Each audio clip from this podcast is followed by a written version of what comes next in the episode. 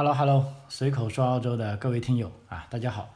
老张在南澳洲阿德莱德向大家问好啊。呃，今天的节目啊，我给大家介绍一位这个澳洲这个政坛上啊一个比较具有传奇色彩的啊一名啊，你说他政客也好啊，就说总理吧，因为他的确啊当了总理啊，但是他只当了啊三年的总理啊。问题呢，他在当这三年的总理当中呢，可以说是啊做了很多很大的事情啊，尤其是现在看来啊，包括跟啊美国啊、跟中国啊、跟英国啊以及各个国家的啊，他都去做出了跟当时的啊可以说是跟当时大部分人看来是不合时宜的一些动作啊，并且呢啊可以在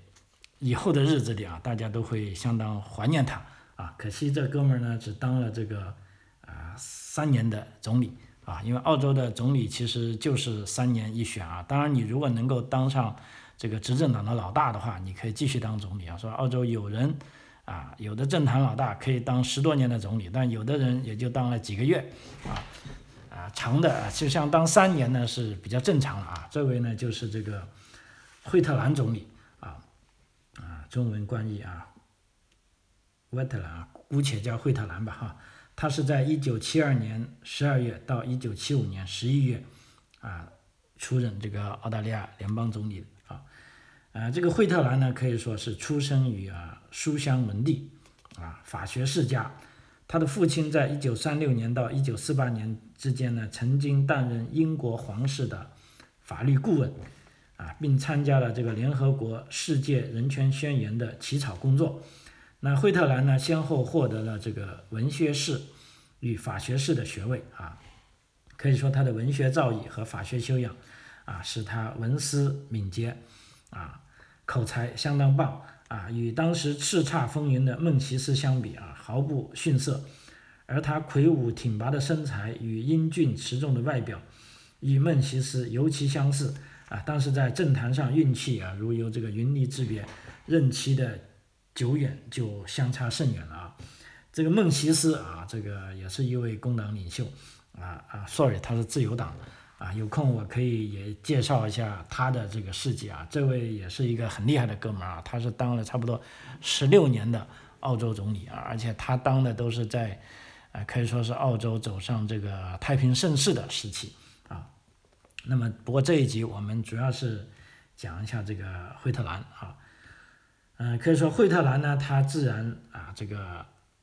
出身好啊，学历也好啊，于是呢，英年出道啊，他在三十一岁就当上了这个皇家大律师啊，三十六岁就入选了国会会员啊。当时的工党啊，工党元老这个科维尔啊赏识他的才华，于是在一九六零年啊，提拔他为工党的副领袖。啊，也就是说，可以认为啊，工党的副领袖嘛，如果工党执政的话啊，科维尔就是总理啊，那他当个副领袖呢，起码是一个啊非常重要的部长是没问题了啊，前排议员啊，可以说当时呢，他才是四十四岁啊，非常非常年轻。那么在一九六六年十一月的全国大选中啊，这个自由党继承孟西斯的霍尔当时是击败了工党，获得胜利。啊，于是工党上下啊感到极大的震撼，因为老实说，工党认为如果输给德高望重的孟西斯总理啊，理所当然。但是工党是败给了后起之秀霍尔霍尔特啊，却是一种耻辱啊，所以工党呢就要准备重新夺权啊，必须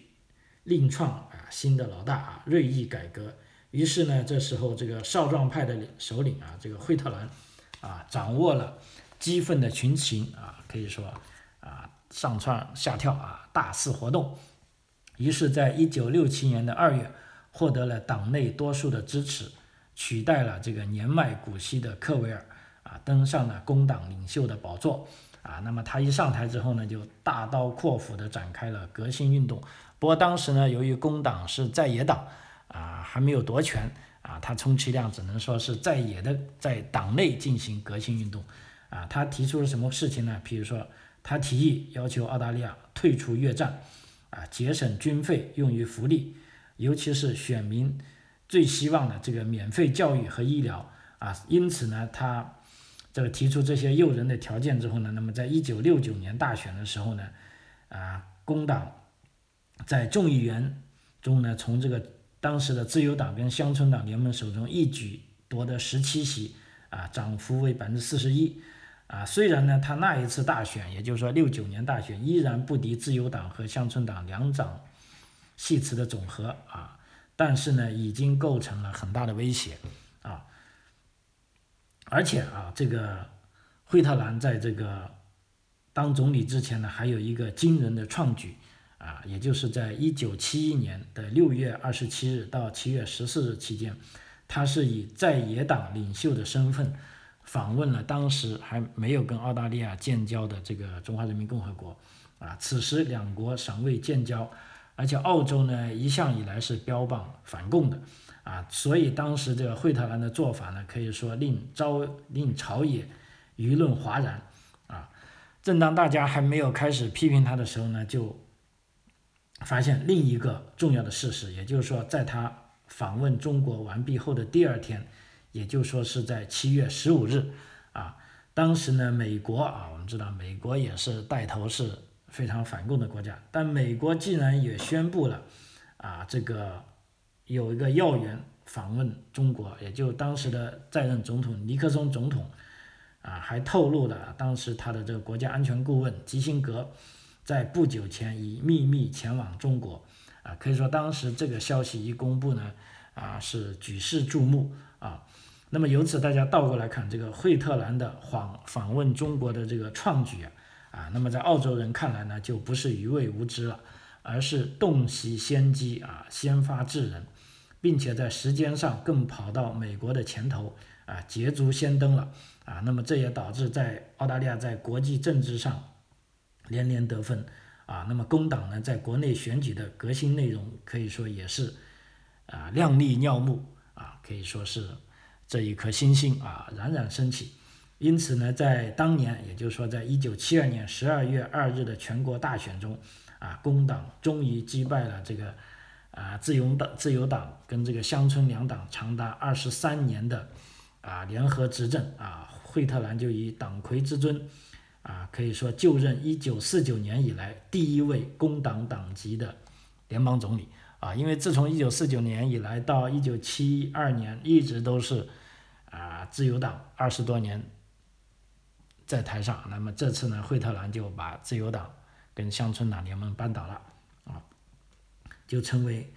啊第一位工党党籍的联邦总理啊。那么惠特兰总理呢，是一个啊坐言起行、凡事速战速决的政治人物啊。你看他干了什么事情呢？就大选过后才三天，即十二月五日啊，内阁都还没有组成啊，他就和副总理班纳德两人走马上任。并迫不及待的啊进行各种发号施令啊，实现心中多年宏愿啊。那么这个建议，这个呢被称为二人内阁的政府，因为 他太急了啊。这个呃重要的政府阁员都还没有组织成啊，他们就两个二人转就开始发表各种公告了啊。那么在头两周他就宣布啊，因为现在啊之前咱是在野党啊，现在通过选举。把那个政府给颠覆了啊！现在我们要当老大了啊！他说宣布，第一啊，就不在军事上卷入亚洲事务啊，其实就是要退出越南战争了啊。第二，反对一切种族歧视啊。第三，废除强迫征兵的国民服役法，国民服役法啊。第四，解放因抵制征兵而判监禁的人啊。第五。赦免一百五十个从军队中开小差士兵的罪状。第六，立即撤退越南的澳洲军事人员，并且终止一切军事协助。啊，其实他这个动作是非常快啊，在十一、十二月十一日宣布，在八天内，澳大利亚的军队就全部撤回到澳洲了。那么在十二月十九号啊，内阁组成完毕，啊，惠特兰总理立即全速。开动政府机器，啊，马不停蹄地推行他的这个改革大计，啊，在外交方面，也就是说他阻隔完成了两天，啊，在十二月二十一日就宣布与中华人民共和国建立全面的大使级外交关系，啊，承认中华人民共和国政府是中国唯一的合法政府，啊，台湾是中国的一部分，啊，同时为了实现减低英美对澳的澳大利亚的影响，而加强与亚太关系的这个独立的外交路线，啊，惠特兰呢，他还亲自兼任将近一年的。啊，外交部长啊，他说，既然是我宣布的事情，我叫亲自掌托。当时呢，在美国啊，美国宣布圣诞节期间恢复轰炸北越首都河内时啊，这个惠特兰就立马明确表示反对啊。当时呢，惠特兰政府的几位内阁部长也公开批评或者谴责美国啊，致使澳美关系一度紧张啊。这其实，在啊自由党时代。在一九四零年到五零年代，其实其实到六零年代的澳大利亚，那是很难想象的啊！有人居然敢啊批评美国老大哥啊！那么除了他敢于批评美国之外，那在一九七三年，我们知道七三年一月份呢，当时是英国加入了这个欧洲经济共同体市场，那么澳大利亚呢就感到。有被出卖的感觉啊，但没办法，英国也是为了自己的利益啊，加入这个欧共体呢，可以啊享受到这个欧共体内部的这个人员物品啊互相流通这个低关税。于是呢，但是联邦政府呢也无可奈何，因为加入欧共体啊，这是英国自己的事情。但是这个惠特兰他也有办法啊，表达他的愤怒，他怎么表达呢？他们将这个澳洲护照上的这个英国公民啊 （British citizen） 这个字愿字样给取消啊，因为在呃七三年之前呢，澳洲人的澳洲护照上还印了有这个英国公民的这个字样啊，这一次呢，联邦政府就把它取消掉。同时呢，在一九七四年又放弃了英国的“天佑吾王”啊这个英国的国歌作为澳大利亚的国歌，因为在七四年以前呢，澳大利亚 是。没有国歌的啊，干脆就以英国的国歌作为国歌了哈，而以这个前进澳大利亚作为国歌啊，就是说彻底要跟这个英国划清界限啊。同时呢，在同一年啊，澳大利亚还从呃新加坡撤回了一千两百名这个地面部队，使得当时这个呃五眼联盟啊，也叫五国联防啊，可以说是啊方寸大乱啊，令这个盟主英国可以说是十分尴尬啊。那么可以说啊，这个惠特兰政府啊做了很多动作啊，啊除了美英他敢动之外啊，当时法国也是这样啊，法国当时呢是在这个啊南太平洋举行这个核爆炸实验之后啊，当时的这个澳洲跟新西兰和斐济啊联名状告国际法庭啊，就表达他这个自己的木板哈。除了与这些西方大国斗法之外呢，澳大利亚的外交政策啊，在惠特兰时代呢，又扩及世界第三世界的这个亚洲、非洲、太平洋啊，可以说当时啊，呃，澳大利亚除了跟这个中国建交之外，还先后与北韩和越南啊都建立了外交关系啊。那么在非洲方面，澳洲政府与其他国家呢一起也一起谴责南非的这个种族隔离政策。啊，并且在这个英联邦运动会之间呢，禁止南非运动代表团进入澳洲。啊，那么在太平洋国家方面，允许这个巴布新几内亚在一九七三年十二月建立自治政府，并且在一九七五年啊进行独立。啊，因为之前呢，这个巴布新几内亚呢是联合国委托澳大利亚管的。那么既然惠特兰政府上台，他认为要啊独立。啊，就毅然就让这个巴布新几内亚啊，你们就去独立好了，我也不管你了啊。那么在社会福利方面啊，由于是这个工党执政啊，可以说尤其获得人民的欢心啊。那么惠特兰政府干了什么事情呢？比如说，首先是二十三万联邦政府公务员每周工作三十五个小时，每年享受四个休假，并且另发休假金。实行这个男女同工同酬，啊，那么产妇有生产假期和生产津贴，啊，连丈夫都有陪产假。在教育方面，由小学到大学都实行免费教育，另加生活津贴，啊，医疗方面有免费的啊这个全民健保计划啊，看病不花钱啊，只收药费啊，所有的土著居民也可享受同样的福利啊。其实澳洲都是这样的啊，大家都开玩笑，就是说自由党政府在台上的时候就负责赚钱啊，赚够了钱呢，大家觉得哎我们要花一下了，然后我们就选举选这个工党上台，工党一上台呢就大手大脚啊，把钱都花完了。当澳洲又很穷的时候呢，那大家又投票啊，就把这个工党踢开啊，你不行，你只会花钱，我们要把自由党搞回来啊，那于是自由党又上台啊啊，其实这几年我到澳洲大概也是感觉到。是这个情况啊，包括在澳洲啊经商的人士啊，都比较喜欢这个自由党政府执政啊，认为自由党是个能够搞好经济的能手啊，但是工党呢，就是要一个实行社会主义的啊政党，要拼命发钱啊，不管国家有没有钱啊，总而言之，就要把国库花出个大窟窿啊啊，但是选民的眼睛是雪亮的啊，当你花的差不多了，我就要把你赶下去了，因为再这样下去啊，最终受苦受难的。啊，还是人民啊，所以这个惠特曼政府上台时期呢，他做了很多令人们很高兴的事情，但是呢，他的这个啊，正如我刚才所说的，工党是不会搞经济的啊，可以说，即便惠特兰政府他搞的经济改革呢是非常不成功的啊，这就是惠特兰的这个工党政府不到三年就被迫下台的一个很大的原因啊。首先，比如说政府当时是自动降低进口关税百分之二十五，企图吸引进口以压制国货价格高涨。其次，啊将澳元两度升值，一次在一九七二年十二月是升了百分之七点零五，第二次在一九七三年七月是升了百分之五，啊这两次加起来呢是一共升值了百分之十二点五，目的在于稳定澳洲国内经济不至于下滑，但是结果适得其反，澳元的升值。最严重影响到了出口竞争，啊，降低关税更使外汇流出，啊，澳洲的这个油矿丰富，但是工党反战，啊，不准出口，宁愿放弃大笔外汇的收入，也要维护世界的和平，在不能赚取外汇的情况下，那么如何能支付庞大的教育与医疗等社会福利呢？啊，所以嘛，这样一来，啊，自然这个经济就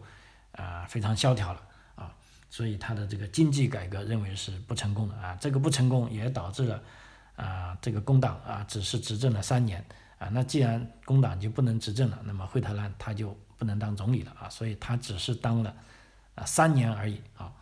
那么在惠特兰执政期间呢，可以说是啊啊另一方面，我们虽然说他这个经济改革不成功，但其他方面却是啊朝气蓬勃，可以这么说啊面目一新啊，因为毕竟啊。前二十多年都是自由党执政啊，这个大家已经厌倦了啊，现在换了一个新鲜面孔啊，大家觉得好玩啊，所以呢，到了这个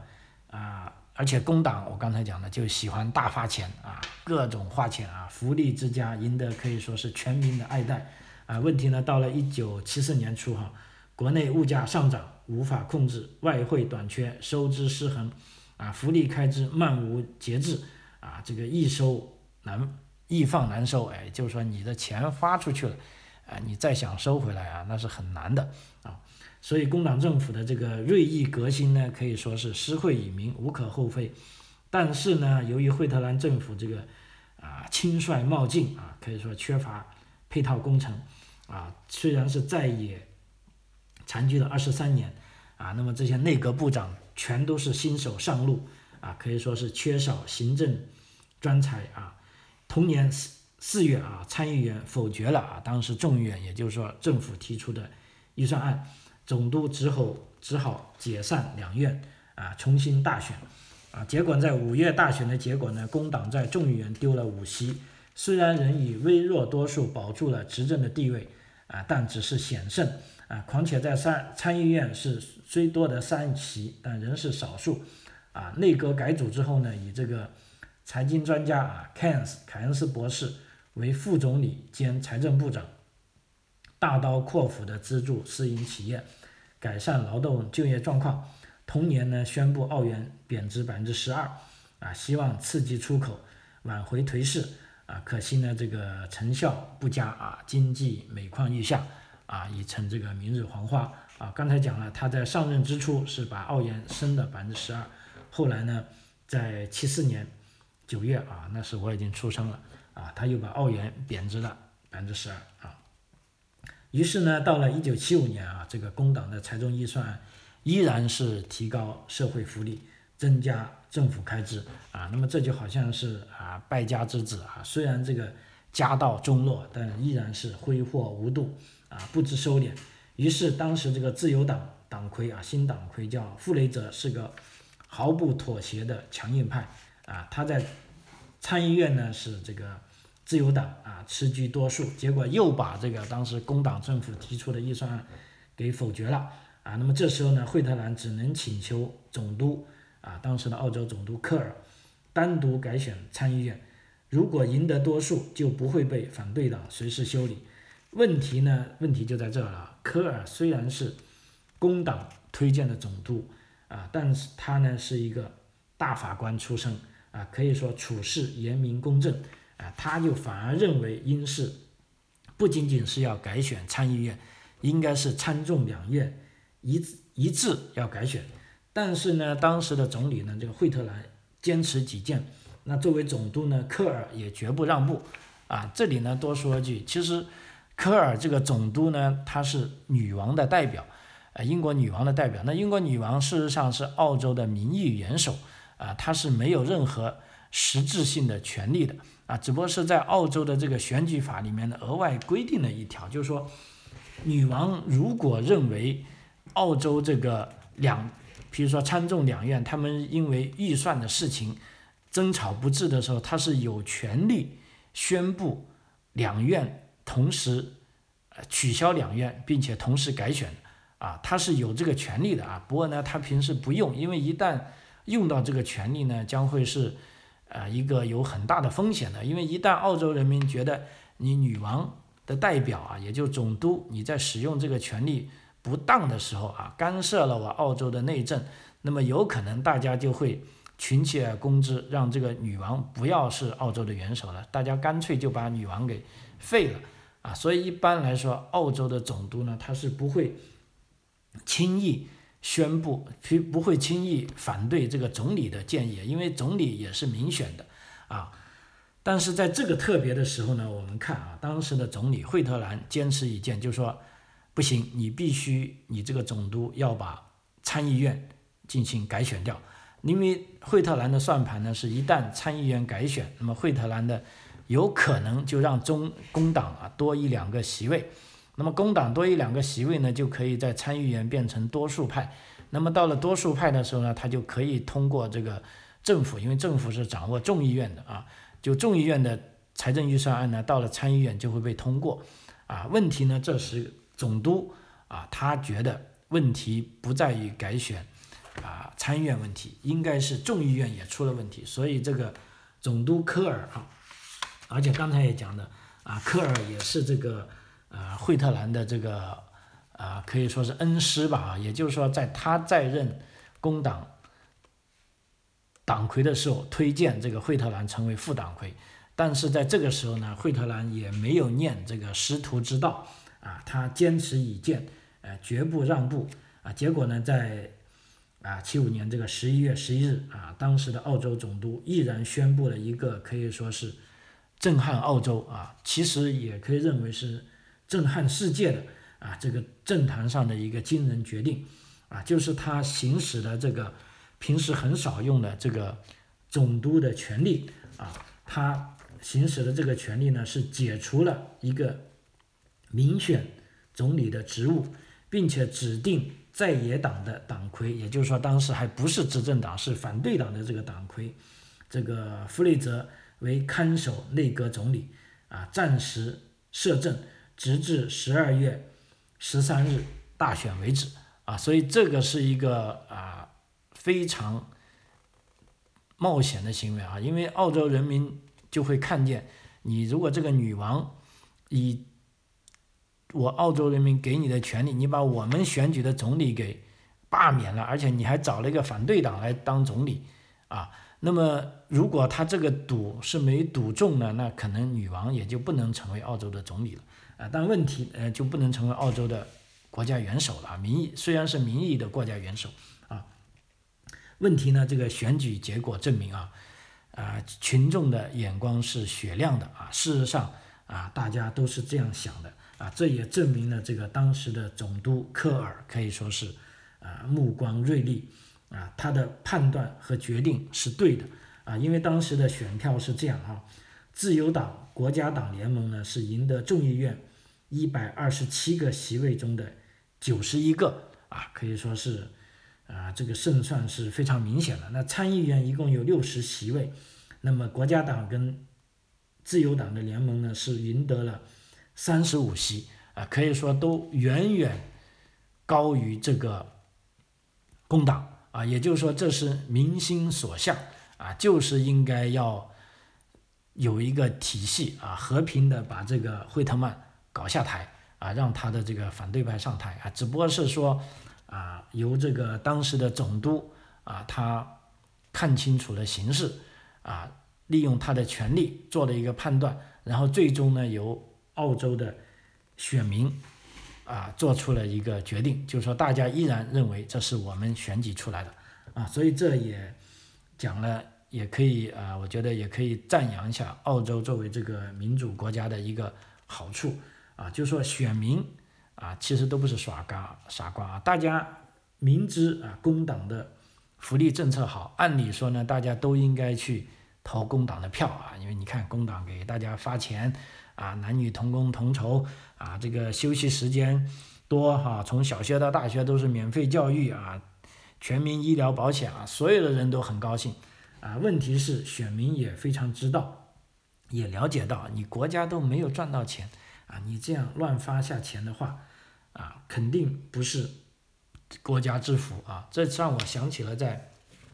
前年啊，瑞士啊，欧洲国家瑞士有一个公投啊，当时呢就也是瑞士的这个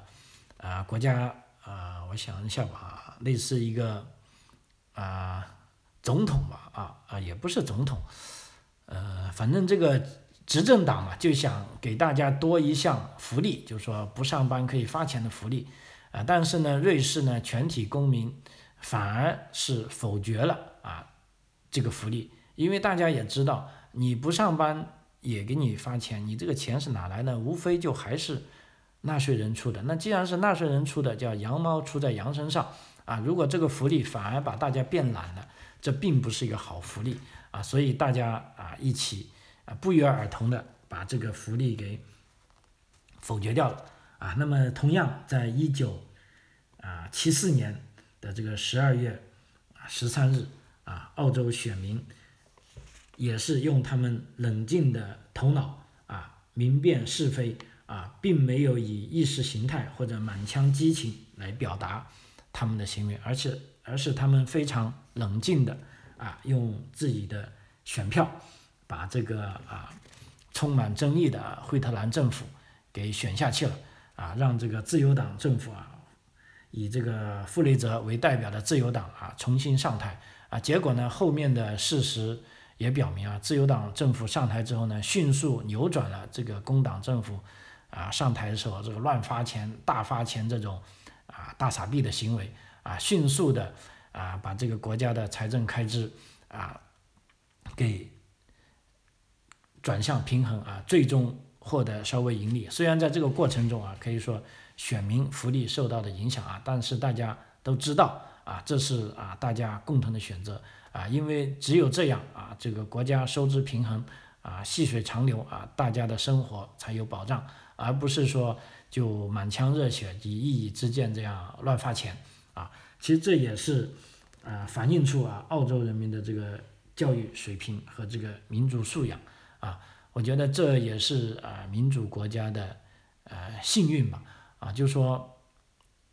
即便啊你有的政客是很激情、很有煽动能力啊，但是呢啊只要有这种公民社会啊，只要大家会去冷静思考啊，只要言论可以自由表达，那么始终啊会有一个正确的决断做出来啊，这也是澳大利亚这个国家可以说啊成立两百多年来。啊，虽然他